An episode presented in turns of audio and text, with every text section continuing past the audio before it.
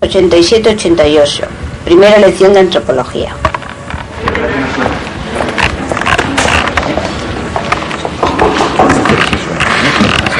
Pues no sé, no tengo.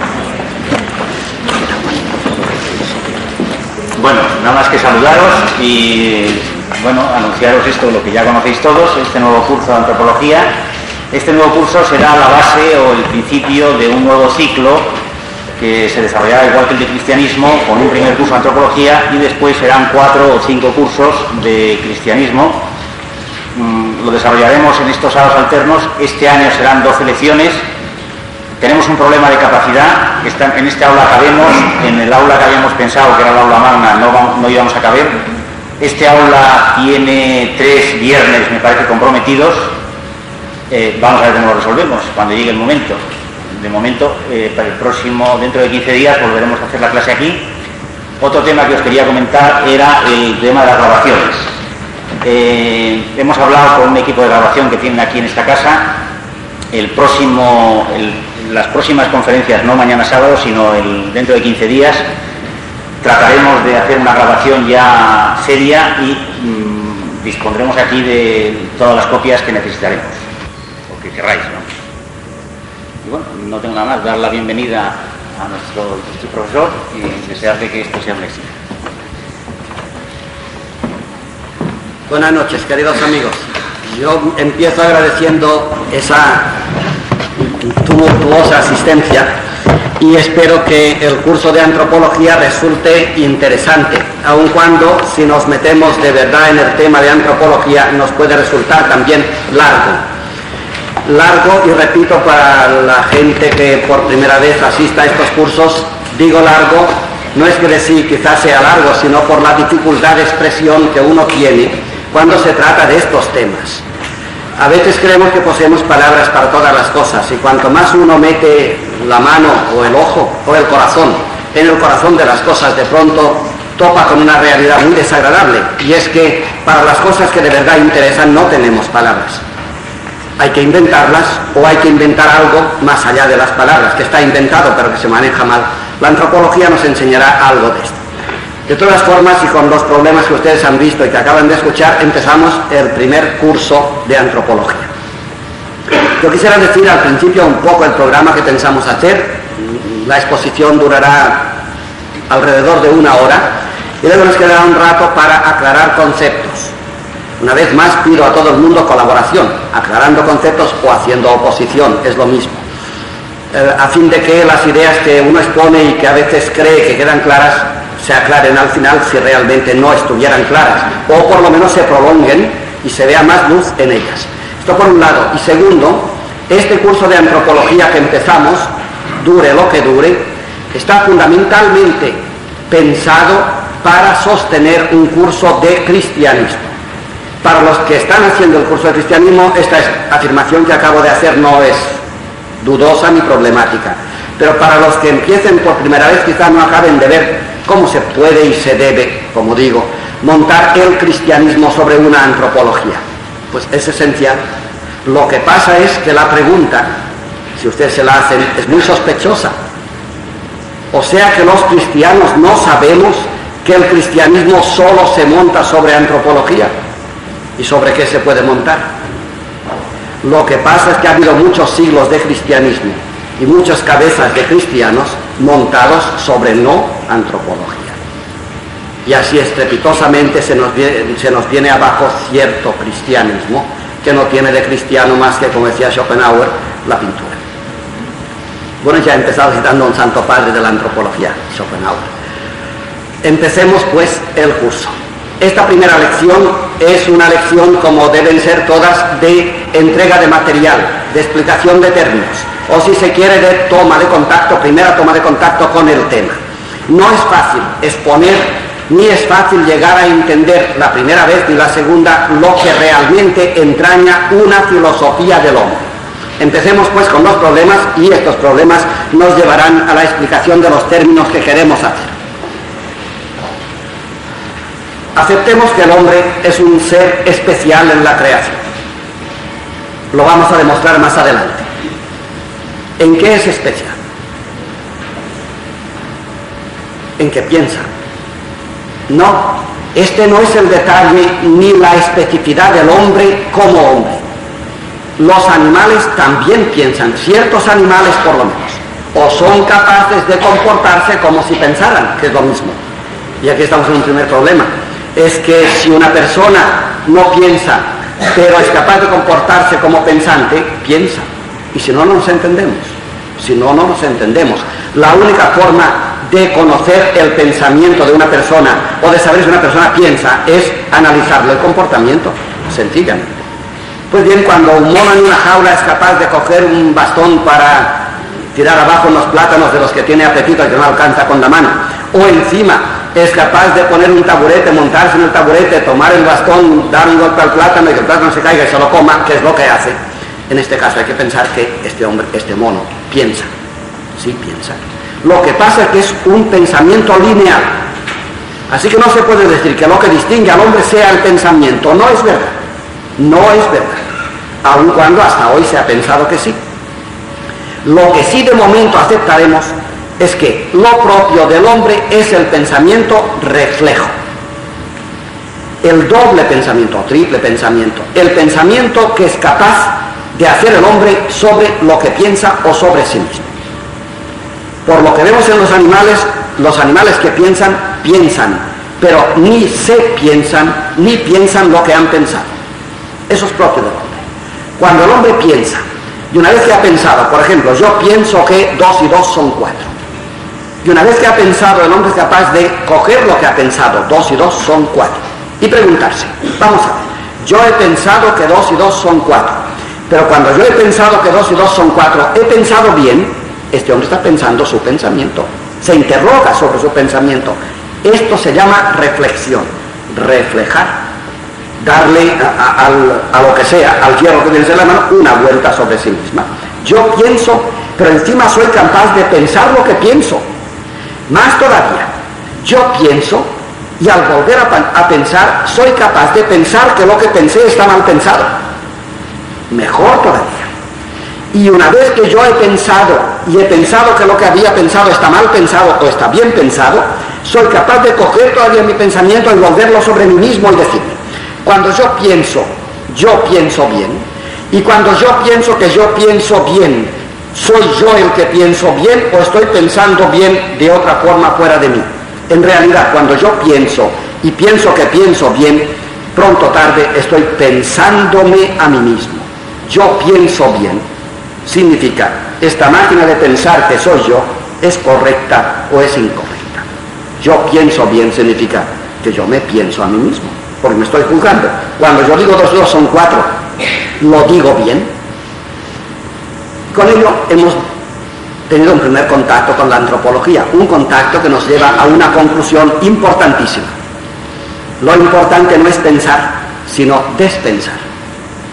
Despensar. Despensar es una muñana, ya lo sé, pero sí, despensar. Los hombres que piensan y nunca se desdicen de lo que piensan, no han pensado lo que han pensado. Con lo cual no reflexionan, no son hombres. Qué curioso. La capacidad de desdecirse, de despensar una cosa, es propia del hombre. La capacidad de pensar una cosa puede ser del animal, del cóngido, por ejemplo. La capacidad de pensar una cosa. Pero la capacidad de pensar una cosa y ver que está mal pensado, es decir, lo que pensé, no lo pensé bien, y desdecirse de lo pensado, esto es propio del hombre.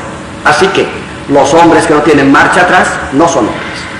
Menuda consecuencia.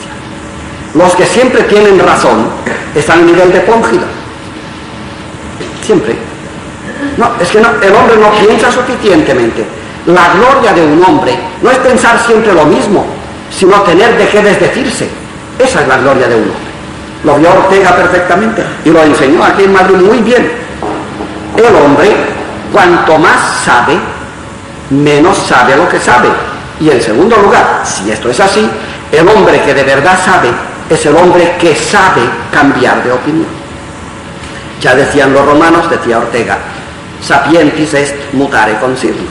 Es propio del sabio cambiar de opinión. No tanto, eso es importante, no tanto porque el sabio cuando cambie de opinión, cambie de opinión como el niño pequeño o el tonto, también cambian de opinión.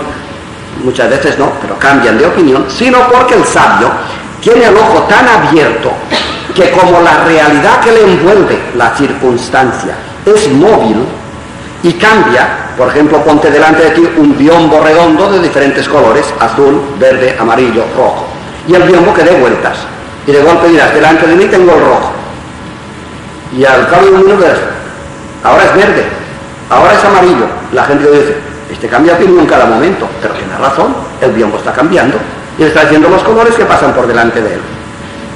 Así es la realidad. La realidad es mudable toda ella. Todo cambia en derredor nuestro. Pantarrey. Todo fluye. Todo fluye. Y ahora sabemos por la física además que no solamente fluye lo que fluye y lo que sabemos que fluye, otra vez reflexión, sino que aquello que creemos que no fluye también fluye. Si pudiéramos tomar una fotografía de la Tierra cada mil años y una vez que hayan pasado un millón de años, contar las fotos y pasarlas a la velocidad del cine, veremos la Tierra jadeante, se mueve la Tierra. Los bosques van y vienen, necesitan un siglo, pero van y vienen. Los animales cambian todos constantemente. Siempre hay leones, pero nunca los mismos. Siempre hay hombres, pero nunca los mismos. Siempre hay montañas, pero cambian de altura, se mueven y se derrumban. Así una fotografía pasada rápidamente sobre unos millones de años de la Tierra sería a la velocidad de la vida nuestra. Lo que pasa es que nosotros hacemos lo que hacemos, nuestros movimientos, en 70 años y la Tierra los hace en 7 millones de años. Pero es igual, se mueve, fluye, fluye. Si apareciera un madrileño aquí de hace 400 años, se perdería en Madrid. Madrid ha cambiado. Se llama igual, está en el mismo sitio, pero no es el Madrid de hace 400 años absolutamente. Otra consecuencia, por tanto, las cosas fluyen y cambian en derredor nuestro. El hombre es el único ser que conocemos en la creación que es capaz de darse cuenta de lo que cambia, que es todo, y en segundo lugar, de juntar las fotografías cambiantes y reducirlas a una película con sentido. También lo vamos a ver. Otra idea todavía. He dicho que estoy diciendo ideas adrede para bueno, lo de siempre, para que ustedes la manejen a su antojo y se hagan una antropología, pero con material. Que las herramientas que estamos entregando hoy nos valgan para tener una visión del hombre. Otra idea. ¿Y al hombre quién le ha dicho quién es el hombre?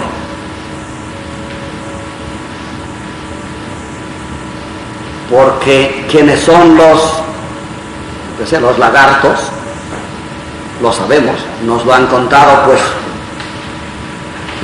los biólogos o los, paleontólogos, los lagartos de hace dos millones de años, nos lo han contado otros, los hombres. Los lagartos nunca nos han contado quiénes son los lagartos. No. Y los gorriones tampoco nos han dicho quiénes son los gorriones. Y las estrellas tampoco nos han dicho por qué. Porque las cosas no se cuentan a sí mismas. Hay un guapo en toda la creación que se cuenta a sí mismo, es el hombre. El hombre dice, vamos a estudiar al hombre. ¿Cómo? Que yo me voy a estudiar a mí y te voy a contar a ti, que eres otro hombre, quién soy yo y quién eres tú. ¿Con qué garantías? ¿Con qué garantías? Resulta que yo me quiero definir a mí, me quiero retratar. Definir se llama en filosofía. Yo me quiero definir. ¿Te quiero decir quién soy? ¿O me quiero decir quién soy? ¿Y qué hago para ello? Bueno, pues me miro y me digo, o sea, que cuando yo digo quién soy yo, yo soy el que digo y el dicho. O sea que cuando yo estoy diciendo quién es el hombre, es un hombre que dice quién es el hombre. Quiero decir que curiosamente el sujeto que piensa y el objeto pensado son el mismo. Yo pienso un león, muy bien, pues yo pienso un león, yo aquí y el león aquí, como un espectador y el escenario. Yo pienso una estrella, muy bien, yo aquí y la estrella aquí. Pero no, ahora me digo, no, no, yo me defino a mí. O sea que yo me siento aquí y actúo en el escenario. Si esto no es posible, ¿cómo puedo yo ser sujeto Yo me analizo a mí. Pero ¿quién me analiza a mí? Yo. ¿Y quién es el analizado? Yo. O sea que el mismo que analiza, analiza al analizado. Y el analizado es el que analiza. ¿Con qué garantías trabajamos de esta manera? Esto me parece obvio y parece evidente. El hombre es, pues, lo que sabemos de él. Y lo que sabemos de él, ¿quién nos lo ha dicho? El hombre. Y esto psicológicamente no funciona. Si yo voy por la calle diciéndoles a ustedes, yo soy, yo qué sé, Napoleón, ¿ustedes qué dirán? Está loco. Ah, sí. Y todo lo que ha dicho el hombre a lo largo de la historia de sí mismo, a lo mejor nos ha dicho nada más que yo soy Napoleón, no lo hemos creído. Por ejemplo, el hombre es el ser supremo de la creación. ¿De dónde lo sabe? Se lo ha inventado él. El hombre es el centro de la creación. ¿Quién se lo ha dicho? Se lo ha inventado él. Es un guapo que va por la calle diciendo, yo soy Napoleón. Lo curioso de todos los demás, le inclinan la rodilla, se arrodillan Napoleón. Y se lo creen. ¿Qué garantías tiene el hombre? Cuando se coge a sí mismo y hace los dos papeles. Yo estudio qué? A mí mismo. Por tanto, yo que estudio soy el objeto de mi estudio.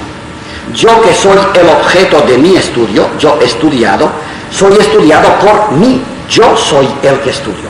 ¿Cómo puedo yo cogerme a mí y volverme sobre mí y escudriñarme a mí y meterme dentro de mí y bajar a mis bodegas y ver qué es lo que hay dentro y luego contarlo por ahí?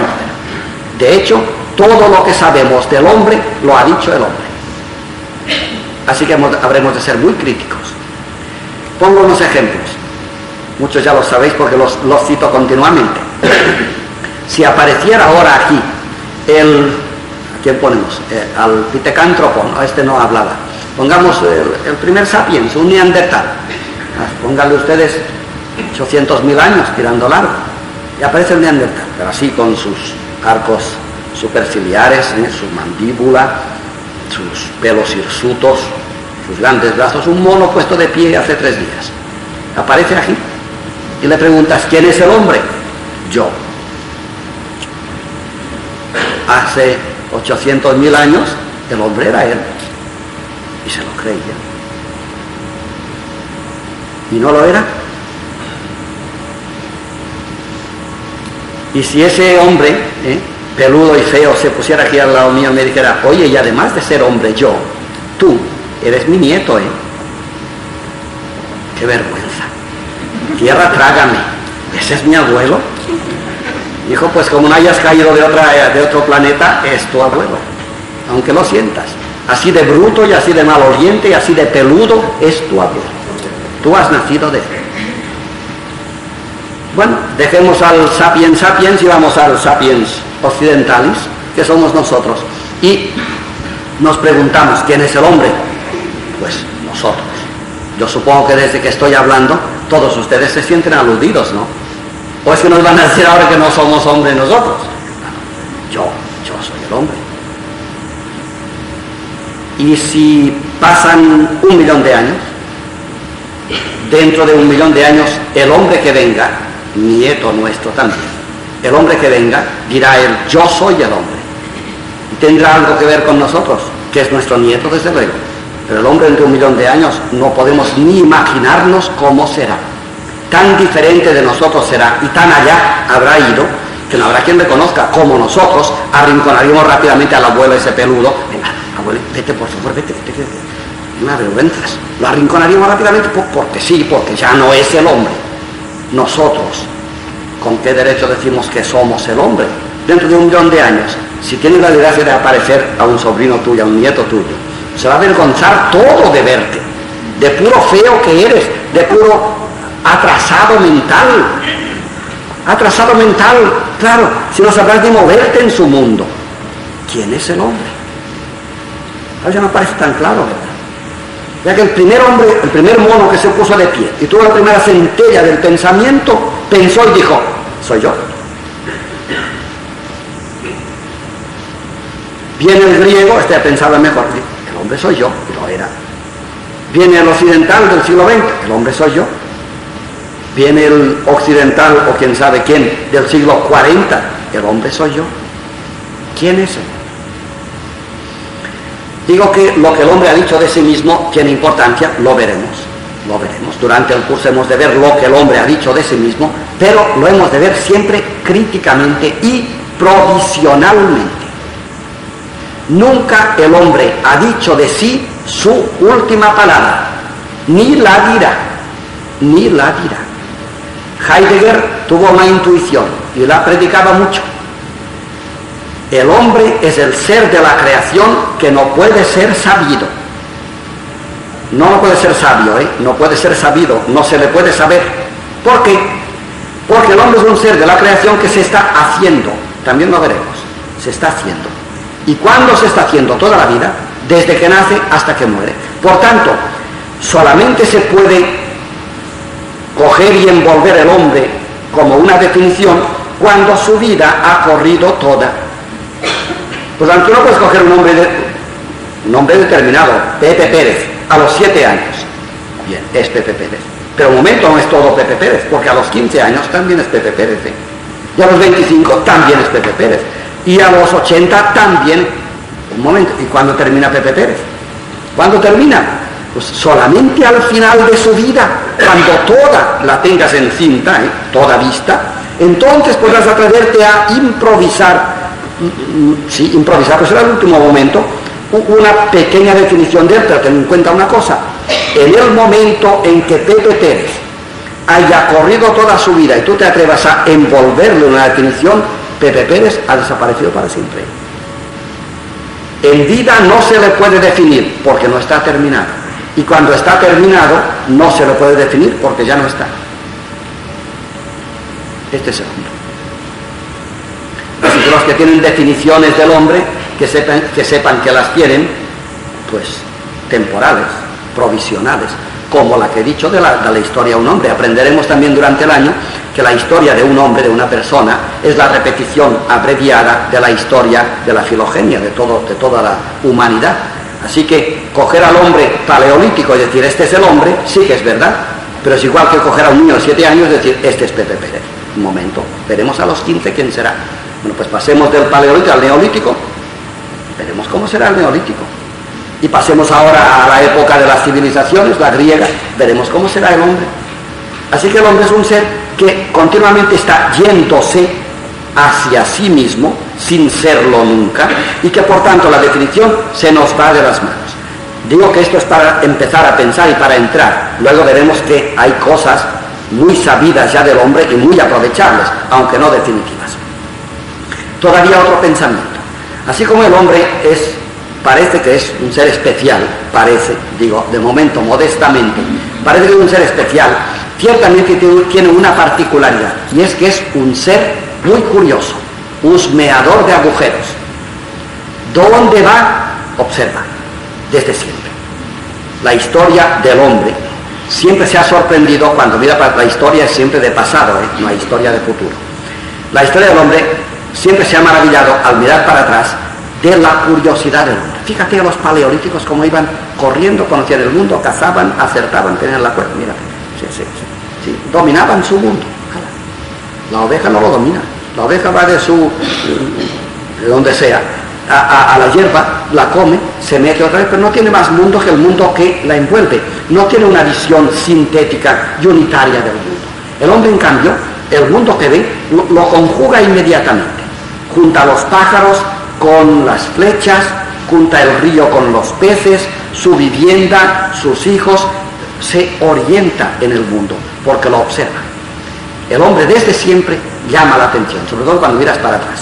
El hombre es un gran descubridor, investigador, nunca está satisfecho.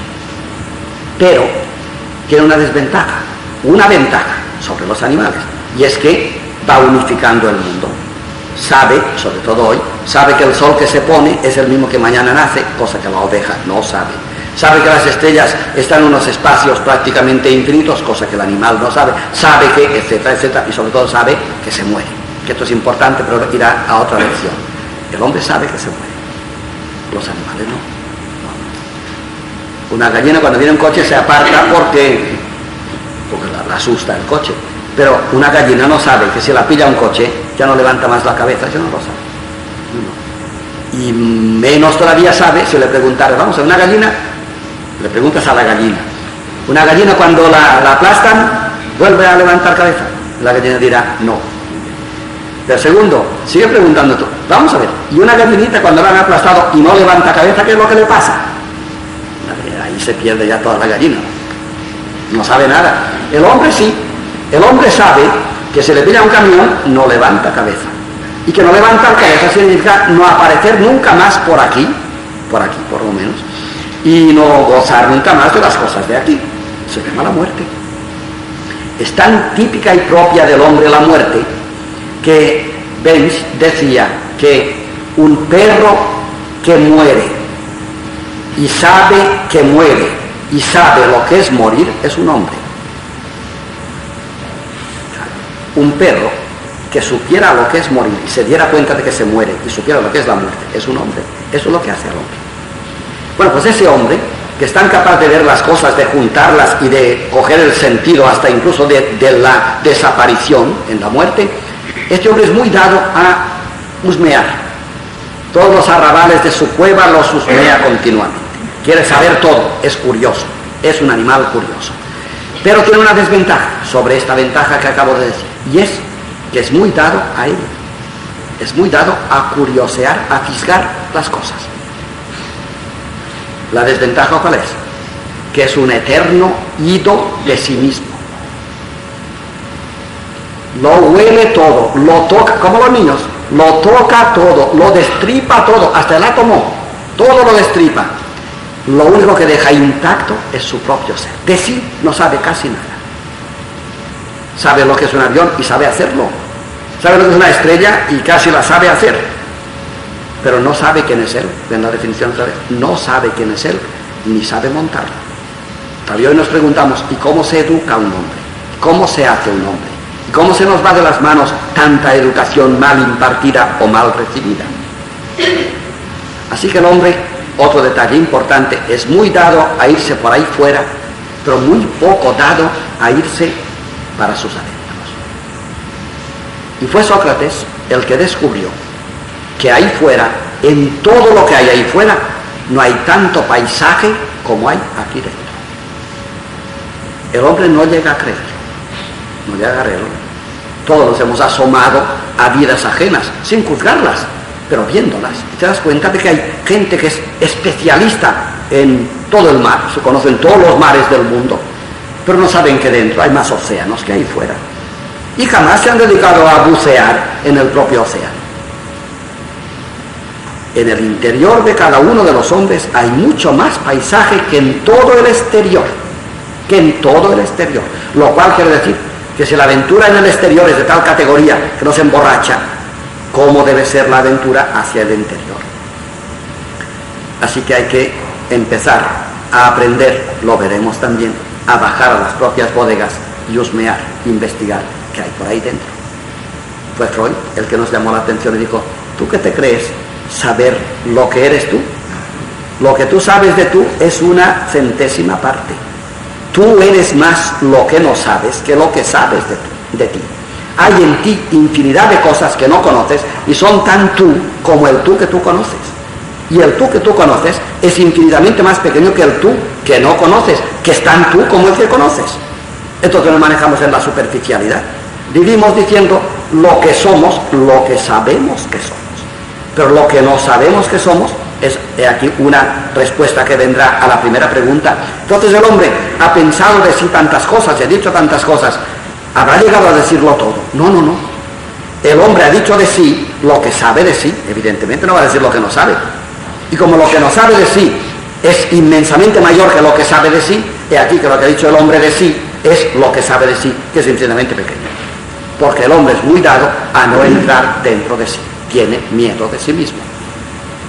En consecuencia, decía Sócrates, que el hombre que conquista su propio ser es mayor que Alejandro Magno, que el conquistador, Alejandro Magno no había existido todavía, que cualquier conquistador de ciudades y de mundos, porque los conquistadores al conquistar ahí fuera no conquistan tanto como cualquier hombre que conquista ahí dentro. Con lo cual estamos diciendo una cosa importante.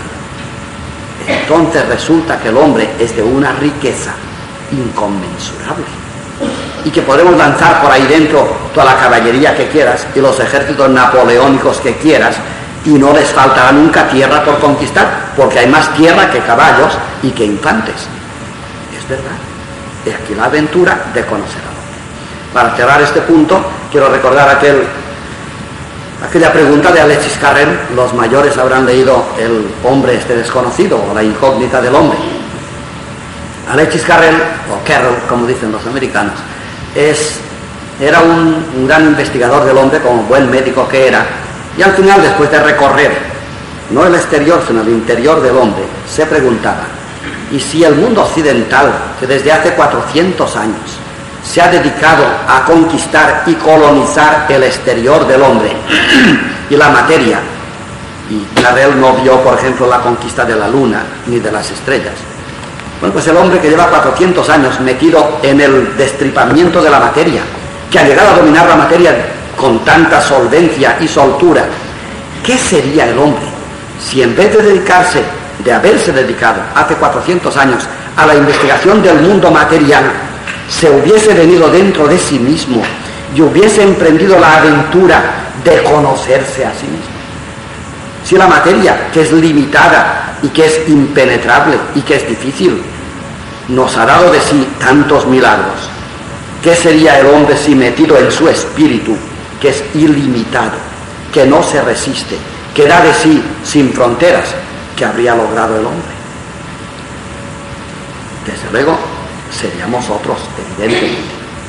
Esta pregunta tremenda de Carrera, si lo material y limitado ha dado tanto de sí, ¿Qué no dará de sí el hombre cuando él mismo se decida a navegar por dentro de su propio universo?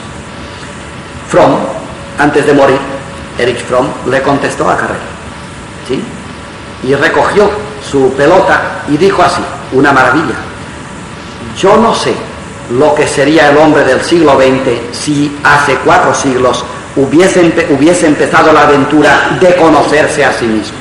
Pero una cosa sí, Noten que dice, yo no sé lo que seríamos hoy si en vez de emprender el camino de la materia hubiésemos emprendido el camino del espíritu y del interior. No sé dónde estaríamos, pero una cosa sí, y es que todo el inmenso tinglado que ha montado el hombre del siglo XX para sobrevivir, los misiles, sería innecesario. Ya bastaría. El hombre sería ya tan dueño de sí que no tendría fuera de sí necesidad de cohetes mortíferos para mantener su, supervivencia en la Tierra. Sería bastante. Una cosa sí, no sé lo que sería el hombre, pero una cosa sé, no necesitaría todo el inmenso arsenal de armas mortíferas para sobrevivir. Viviría feliz y en paz de otra manera. Y nos falta un último punto de exposición, el hombre que estamos engendrando, el hombre del futuro, caminará cuando expongamos la tesis o la hipótesis, casi tesis, de Telar de Chardin, esto que digo ahora nos servirá y nos dará luz a la vez. Estamos engendrando un futuro, sin duda. Mañana no seremos como hoy y nuestros nietos dentro de mil años no se parecerán a nosotros. Pero Vamos a ver, la diferencia por dónde estará. Estará en cantidad o en calidad. No en cantidad de habitantes de la Tierra, sino en cantidad de hombre o en calidad de hombre. Parece ser que el hombre no ha cambiado gran cosa desde que apareció hasta hoy. Estamos sobre la misma línea, más o menos, del Paleolítico. Podríamos decir, pues, ya que buscamos una pintura del hombre, podríamos decir, yo no sé lo que será el hombre dentro de mil años, pero sé que se moverá sobre esta línea, la misma que nosotros. O habrá habido un cambio tan radical en la humanidad que ya el hombre sea sustancialmente, cualitativamente diferente y se mueva en otros parámetros totalmente diferentes, parece que ahí apuntamos. Ahí está lo último de la antropología que también vamos a ver si tenemos tiempo. Y aunque no lo tengamos, habrá que inventarlo. ¿Cómo, cómo puede profetizarse el hombre que ya, ya está aquí? El futuro está aquí. el hombre que ya está aquí, pero cuya faz todavía no acabamos de describir ni de ver, ¿cómo será? Bueno, pues parece ser que el hombre se mueve hacia una dirección totalmente inédita. Para ello habrá que recordar lo que diremos citando a Toffler, el shock del futuro, o la tercera ola, donde Toffler dice cosas tan tontas, pero tan impensadas como la siguiente. Desde que el hombre apareció hasta que aparecí yo, modestia aparte, no pasaron tantas cosas como han pasado desde que aparecí yo hasta hoy. Es una inmensa tontería, es la pura verdad. Sí, sí, sí. Desde que yo vine al mundo, han pasado más cosas que no habían pasado antes de que yo viniera al mundo. Y se queda corto. Muchas más. No lo hemos pensado suficiente. Hombre, esto quiere decir, quiere decir lo que estamos diciendo, que estamos diciendo un futuro impensable. Pues fíjate si han pasado cosas en dos millones de años. Pues no tantas como han pasado en 50, no tantas. Si cogemos la historia del mundo con un criterio un poco especial y escogemos entre toda la historia del Paleolítico hasta hoy los 100 personajes capitales de la historia, los 100 personajes capitales, es decir, los más altos, los pensamientos más altos, los cerebros que han llegado más alto. De estos 100 personajes, 99 son contemporáneos nuestros. Y si no, pongan ustedes al lado de, al lado de Einstein un personaje de la antigüedad. Esto quiere decir que en un año hoy se piensa más que en un millón de años, como mínimo. La velocidad de crucero del hombre por sí o montado en caballo no pasaba de 40 kilómetros hasta el siglo pasado. Al siglo pasado. Cuando llegaron los trenes, ni renqueantes, y los primeros coches. Desde entonces, hemos superado la velocidad del sonido. Desde entonces, hace 100 años, cosa que no se había logrado jamás en 2 millones de años.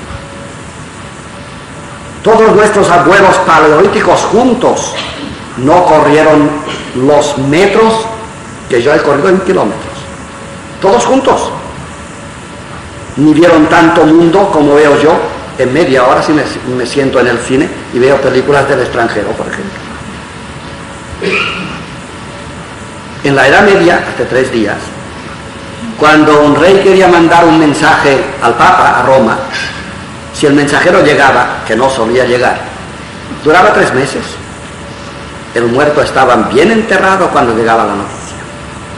Hoy cualquier tonto, cualquier tonto, con que pegue un sello de 48 pesetas, manda un mensaje al Papa y le llega, si le llega, en tres o cuatro días.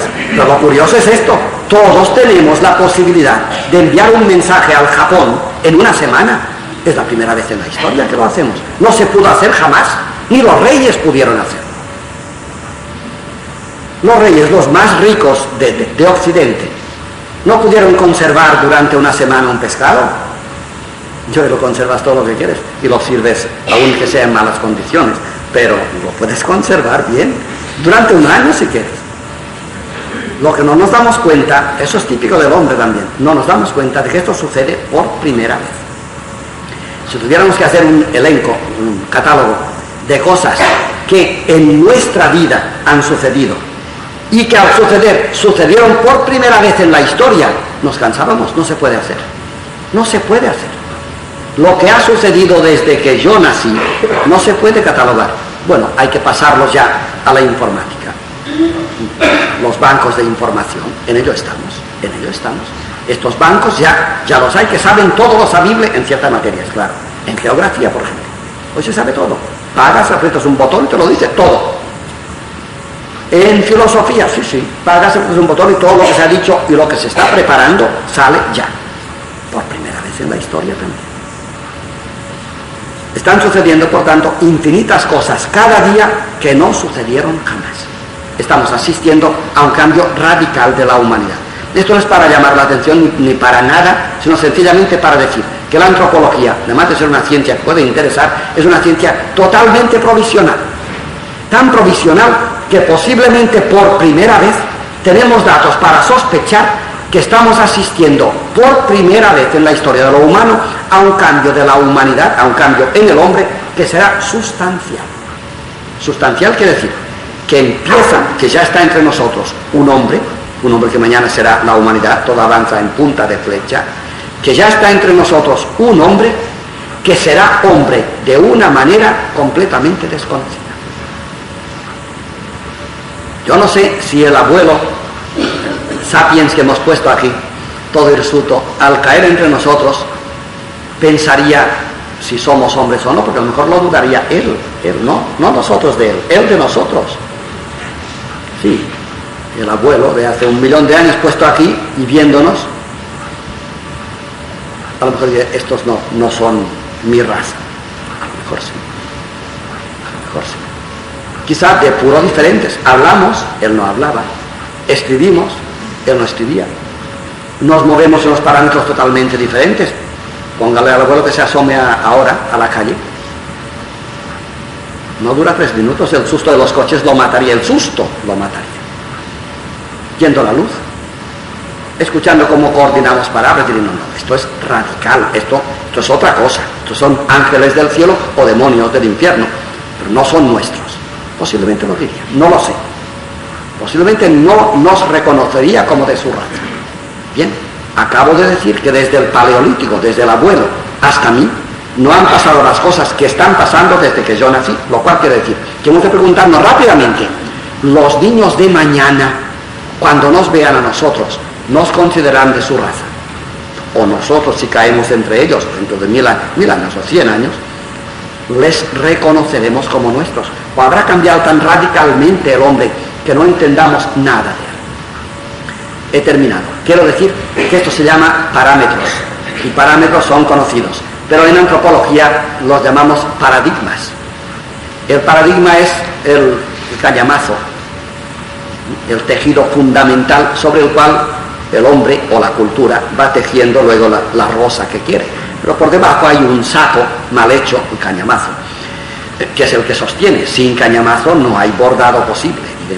Bueno, pues este paradigma, paradigma en griego, significa demostración, también lo sostén, cañamazo. Es curioso, todo hombre piensa con un paradigma y es con un paradigma. Digo que esto es fundamental para ya la primera lección de hoy, es introducción. Todo hombre es paradigma. Esto quiere decir que tenemos una estructura de ser, un cañamazo de ser, sobre el cual tejemos nuestra existencia, un cañamazo de ser sobre el cual tejemos la existencia, que nos ha sido dado y que nosotros también hemos aceptado, el cual tiene una ventaja y es que sobre él podemos tejer la propia vida. Sin cañamazo no hay vida. Ese hombre que está aquí en medio, que ustedes no ven, ni yo, no tiene cañamazo. Pero no es hombre, no es hombre. Sin cañamazo no hay existencia posible. Pero el cañamazo condiciona la existencia, porque uno no puede tejer más que teniendo en cuenta el cañamazo que tiene debajo, claro, la dureza o el espesor del cañamazo. Si no, si no lo tienes en cuenta, no te va a salir el tejido Pues bien, el hombre tiene cañamazo, paradigma. El paradigma es indispensable para que el hombre pueda tejer su vida sobre él, por un lado. Pero segundo, condiciona su vida. De forma que aquello que no le va bien al cañamazo, como si fuera un, un cedazo, ¿eh? una criba, el hombre lo deja pasar. Te dicen, por ejemplo, a un cristiano, Dios no pues pasa. Como no entra en el cañamazo, ¿verdad? Tú eres tonto de capirote, lo dejas pasar. Este no sabe lo que dice. El cañamazo no lo acepta, pero automáticamente. Bueno, pero sucede que a veces nos dicen cosas y que por sorprendentes, por intensas, dices, anda, déjalo, y lo dejas pasar. Y era una cosa buena. Pongo un ejemplo. En tiempos, hasta Galileo, por lo menos hasta, sí, este Galileo, el sistema del universo era el sistema solar. Y el sistema solar era un sistema curiosísimo, lo veremos el próximo día, donde la Tierra era el centro y todo lo demás, claro, subordinado a la Tierra, daba vueltas alrededor. ¿Eh? Ve, aquí, ve aquí un cañamazo. Ve aquí una antropología además. La Tierra, la Tierra, redondita y hermosa, llena de paisaje, pues es la diosa. Todo lo demás, las estrellas, el universo, la Vía Láctea, las galaxias, si las sabía, que yo no lo sabían. Todo eso da vueltas alrededor. La Tierra es el centro. Y el centro de la Tierra es el hombre. Un nos dice, hoy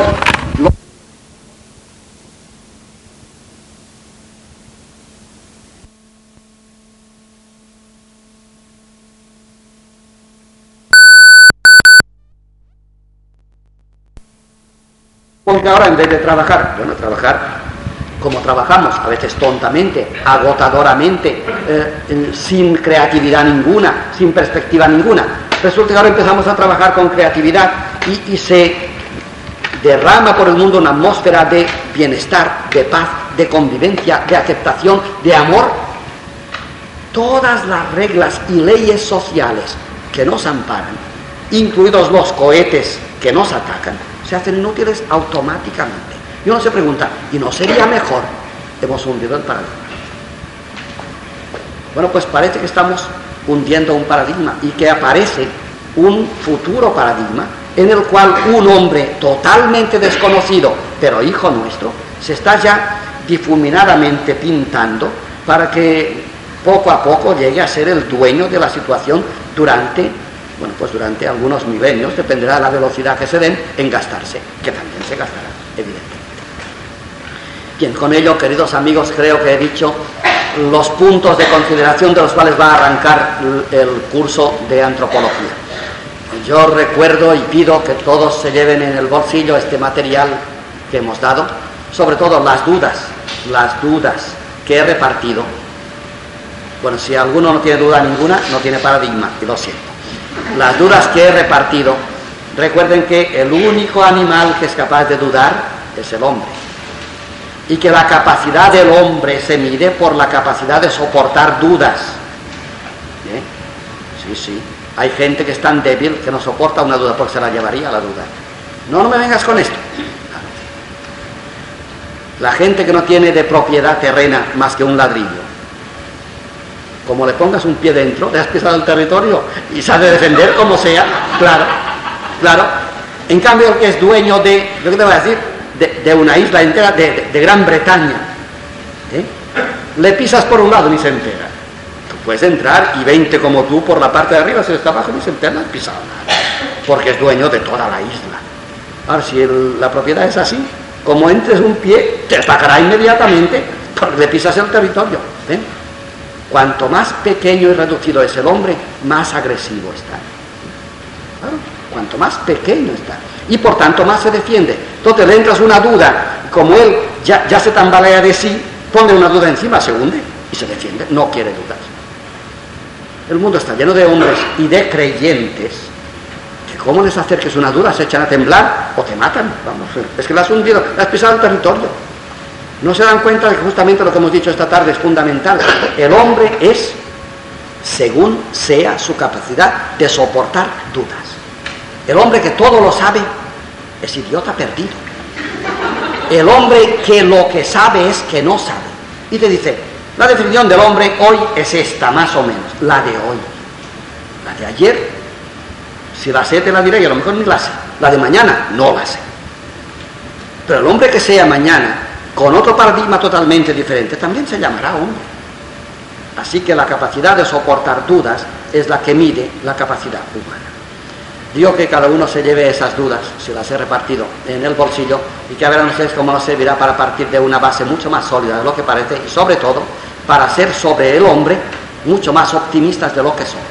También quiero decir que los que no soportan dudas y los que saben que son hombres de verdad, hoy son los pesimistas de la humanidad. Los optimistas son aquellos que tienen dudas.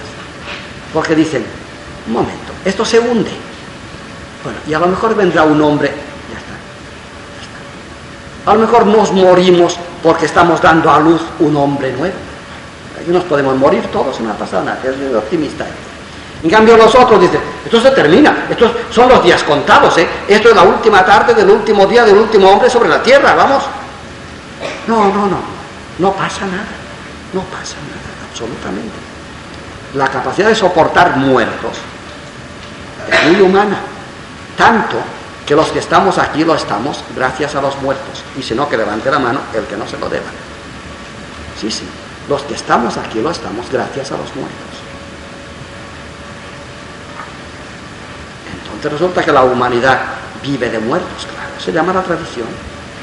Y que una humanidad sin muertos no es nada, absolutamente. Es el principio de la humanidad, la humanidad sin historia. Bueno, he terminado la exposición, espero que haya sido útil y dentro de 15 días daremos la primera lección. Como he prometido, si quieren podemos aclarar conceptos que no estén claros.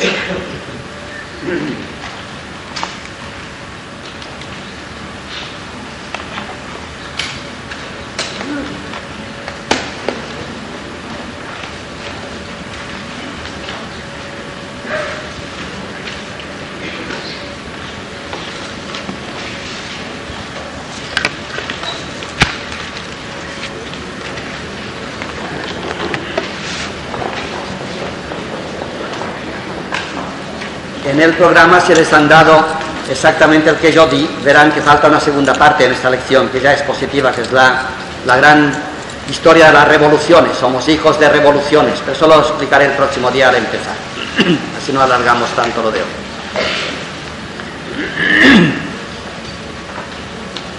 No hay oposición.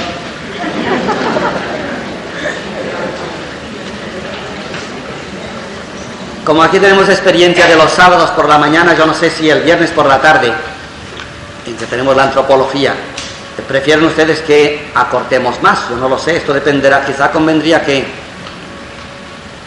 que cada uno expresara su punto de vista. lo que pensamos es, como he dicho, dar una hora de lección aproximadamente, luego un cuarto de hora o algo más, o 20 minutos de discusión. Si ustedes creen que esto es largo, evidentemente después de la lección y durante ella se pueden ir los que quieran, está claro. De exposición. Si hemos de hacer diálogo quedará luego muy largo, una hora y 20 minutos es mucho tiempo. ¿No? ¿Eh? Es una hora. De todas formas, hay una limitación local y es que creo que esto se cierra a las nueve y cuarto o nueve, a nueve y media. Entonces queda, queda media hora buena para discutir. O podemos alargar cinco minutos, pero dependerá de que, de que la gente esté de acuerdo. ¿Les parece bien que aprovechemos hasta las nueve y veinte, por ejemplo, algo así?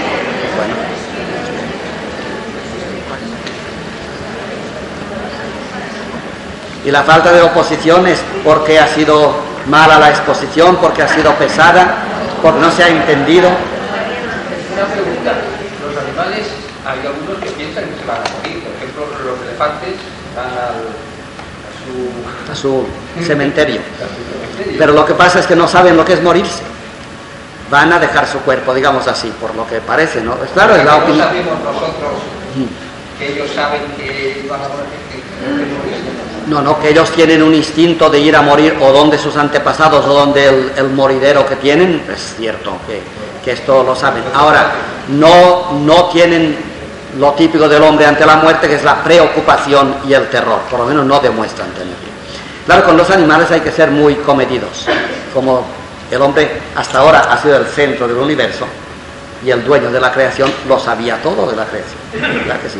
Ahora no, ahora somos más discretos, decimos, según el comportamiento que llevan plantas y animales, pues ciertamente el sentido que tenemos nosotros de la muerte no lo tiene. Mucho más elaborado el nuestro y sobre todo aun cuando posiblemente se sienten morir, no saben lo que es morir.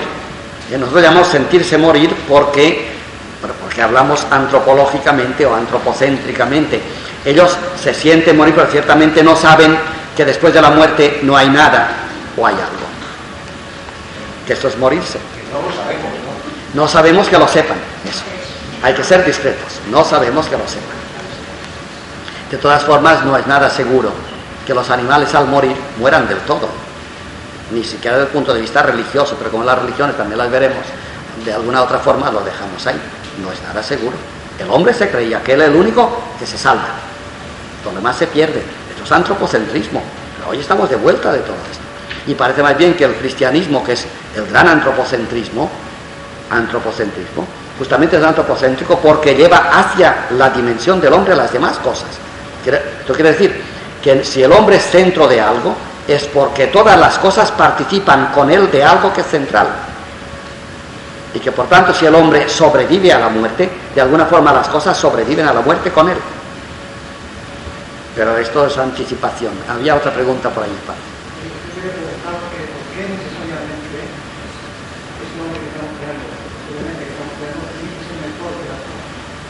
Quiero decir, que encontráis que civilizaciones que han cortado a periodos anteriores siendo más salvajes, siendo más, más brutas. No nos explica, porque además mmm, no tenemos metro para medir. En primer lugar, en el estudio de las civilizaciones, Toynbee, por ejemplo, eh, lo que se ve es que cada civilización muere, como el hombre, es igual. Lo que no se ha dado nunca es que las civilizaciones, una detrás de otra, vayan a la larga empeorando la situación. Eso no es verdad. El hombre que nace de cada situación, aunque sea más desgraciado, es de alguna forma más dotado, más hombre. O sea, tú no puedes coger. Ahí está el promedio, porque si no nos entendemos. No puedes coger un hombre del siglo XIII ¿eh? y decir que en el siglo XX, no te que pongo poco tiempo, habría que poner más, 700 años, del siglo XIII al siglo XX y decir, la calidad de hombre en el siglo XIII era mejor que la calidad, no de vida, ¿eh? de hombre, que la del siglo XX. No se puede decir sin más. Ahí habremos de ser muy discretos, lo veremos también. Como pasa con la moral, por ejemplo. Decimos, la moral del 1980 es indiscutiblemente inferior a la moral de principios de siglo. Esto no se puede decir. ¿Con qué lo mides? Los católicos son mucho mejores los del 1900 y 1980. ¿Por qué?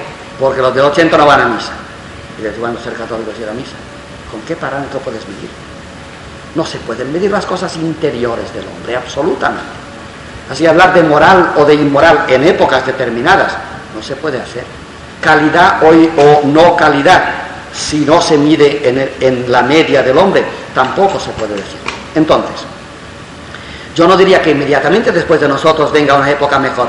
Supongo que sí, pero no se puede afirmar, no, no, porque el hombre al avanzar, eso lo hemos explicado algunas otras veces, el hombre que va hacia una meta, pongamos que es omega la meta, y el hombre camina hacia ella, este hombre que camina hacia el punto omega, esto es la historia, desde cero, desde cero del año cero para nosotros hasta el infinito, el hombre camina. Si siguiéramos aquí la norma matemática y geométrica de que la distancia entre dos puntos es la línea recta, cosa que ya no se cree hoy en día. Entonces podríamos medir, claro, cuando el hombre, este hombre va por aquí, en un momento dado hace así, pues se pierde, pierde camino, este hombre se ha, se ha perdido, esta línea no va. Si fuera así, podríamos medir las cosas, pero es que resulta que esta línea recta no existe en historia. Entonces resulta que el hombre, para ir a Omega, no tiene más que nosotros cuando vamos por carretera. ¿Quieres ir de Madrid a Burgos? Coges la carretera, haces una curva, sigues un poco adelante, vas para atrás, incluso más, y sigues, bueno, y vas hasta, hasta Burgos. Muy bien. Yo te pregunto, cuando el hombre está aquí, este hombrecito está aquí ya, en esta dirección, ¿se aleja de Burgos o se acerca a Burgos?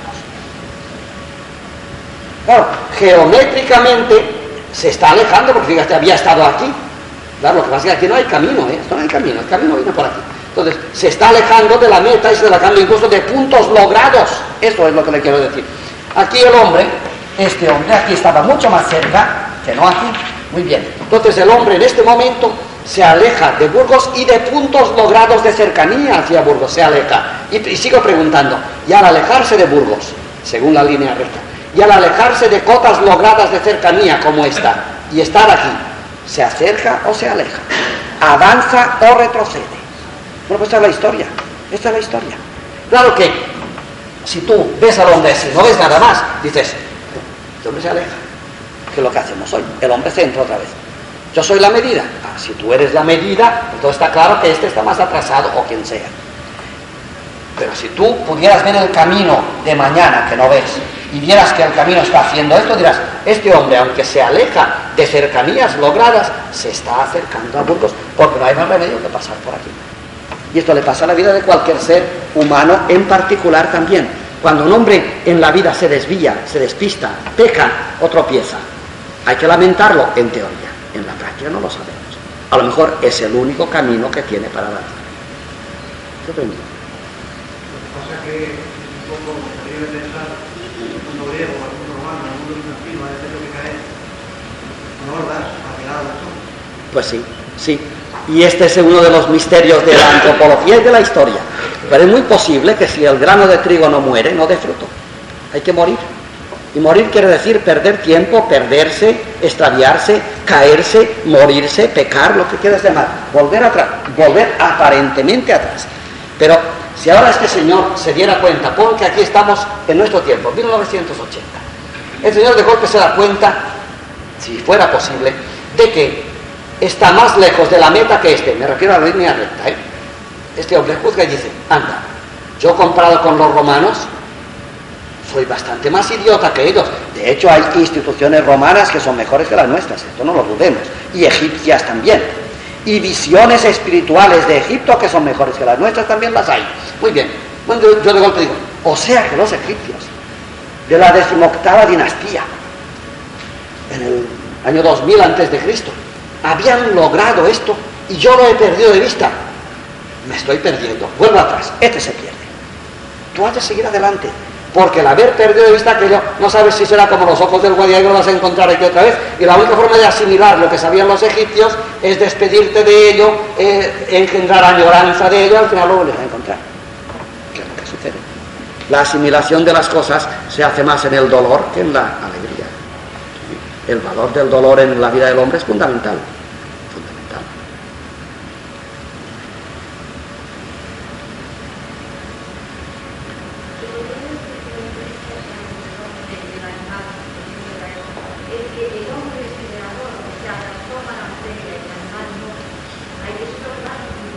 Sí, también se debe decir, se dirá, si Dios quiere, sí, se dirá. Lo propio del hombre es que es hacedor de la creación. La creatividad He aquí un, ahí ha dado usted razón a este chico. ¿eh? Hoy no somos creativos. Bueno, los hay que lo son, pero las grandes masas trabajadoras no son creativas. Y esto es un atropello. Es un atraso y una vergüenza que estamos padeciendo hoy. Se trata de cientos de millones de personas que están matándose de trabajar y no crean nada. Esto no lo hicieron ni los romanos. Eso es verdad. Entonces estoy diciendo lo que estás diciendo, que el hombre es fundamentalmente creador y de hecho el malestar de los obreros desde Marx es que no les dejan crear. Bueno, siempre hay algún obrero que lo que, no, lo que quiere es no trabajar, desde luego. Pero mm, generalmente es que los obreros se sienten oprimidos porque no pueden crear al trabajar. Y de hecho, hay obreros que trabajan toda la semana, sudando toda la semana, y luego el sábado y el domingo suda más que en la semana en su jardín o en su casa. Pero como hace lo que quiere, crea. Se siente feliz y no le pagan un centavo. Pero crea. He aquí un futuro de la humanidad que debe estar muy cerca. Parece que muy cerca, si Toffler tiene razón. El hombre creador. Y el hombre que creará en su trabajo. Y una civilización que permitirá y obligará al hombre a ser creativo. Quizá los, los la electrónica y los ordenadores nos estén llevando hacia este punto, donde pueda crear y que las máquinas trabajen para él.